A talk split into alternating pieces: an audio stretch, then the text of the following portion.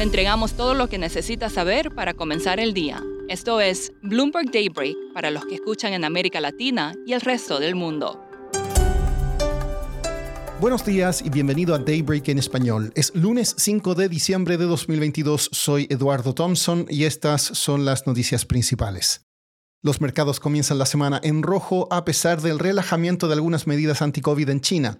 Parece que pesa más la incertidumbre sobre el rumbo de las tasas de interés en Estados Unidos. Los futuros en Wall Street están en terreno negativo, al igual que las acciones en Europa. Asia cerró al alza y el crudo sube. El dólar se fortalece y el Bitcoin avanza. En visiones de mercado, el estratega jefe de Morgan Stanley, Michael Wilson, nuevamente se declara bearish o pesimista con las acciones de Estados Unidos. Dijo que el rally ya fue suficiente y recomendó tomar ganancias. Hoy comienzan las sanciones de la Unión Europea al petróleo ruso. Moscú dice que no aceptará el límite de precio de 60 dólares por barril acordado por el bloque y trabaja en formas de evitar el techo. La OPEP más decidió el fin de semana mantener la reducción de 2 millones de barriles diarios aprobada en su reunión anterior. Shanghái flexibilizó las normas en materia de prueba de COVID, sumándose a otras ciudades como Pekín, Shenzhen y Guangzhou. En la mayoría de los lugares ya no se exigirán los resultados del PCR para acceder al transporte público local y otros espacios compartidos.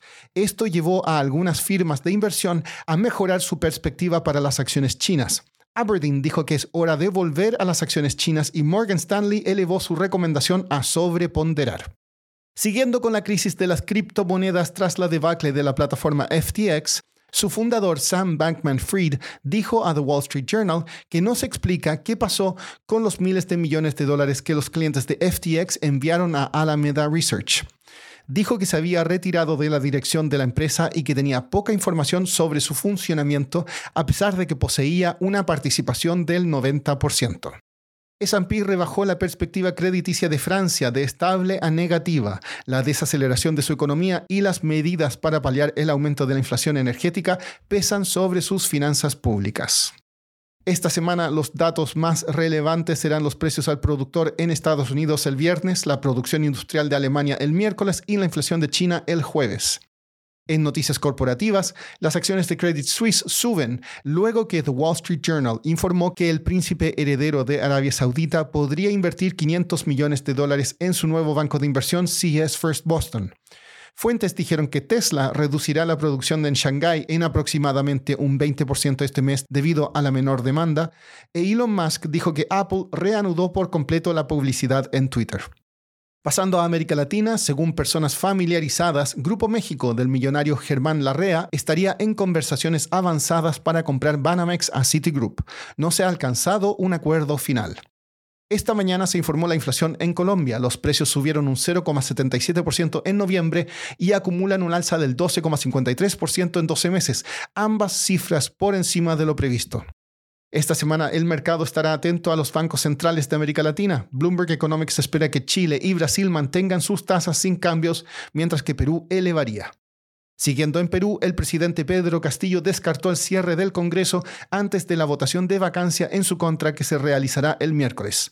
Dijo en Twitter que, comillas, ratifico mi compromiso con la democracia, el Estado de Derecho y la Constitución y rechazo rotundamente que mi gobierno esté tramando un cierre del Congreso para evitar una vacancia. El Fondo Monetario Internacional informó el viernes que su personal alcanzó un acuerdo con Argentina sobre la tercera revisión de su programa de 44 mil millones de dólares. Sin embargo, el FMI advirtió sobre algunas políticas monetarias temporales. La revisión pasa ahora a la Junta Ejecutiva del FMI para su aprobación. Una vez completada la revisión, Argentina tendrá acceso a unos 6 mil millones de dólares. Cerramos con noticias del Mundial de Fútbol. Holanda, Francia, Argentina e Inglaterra clasificaron para cuartos de final. Brasil se enfrenta hoy a Corea del Sur y Croacia juega contra Japón, seguidos mañana de Portugal contra Suiza y Marruecos contra España para completar la alineación. Eso es todo por hoy. Soy Eduardo Thompson. Gracias por escucharnos. Para conocer todas las noticias que necesita para comenzar el día, revise Daybreak en la app Bloomberg Professional, donde puede personalizar las noticias que desee recibir.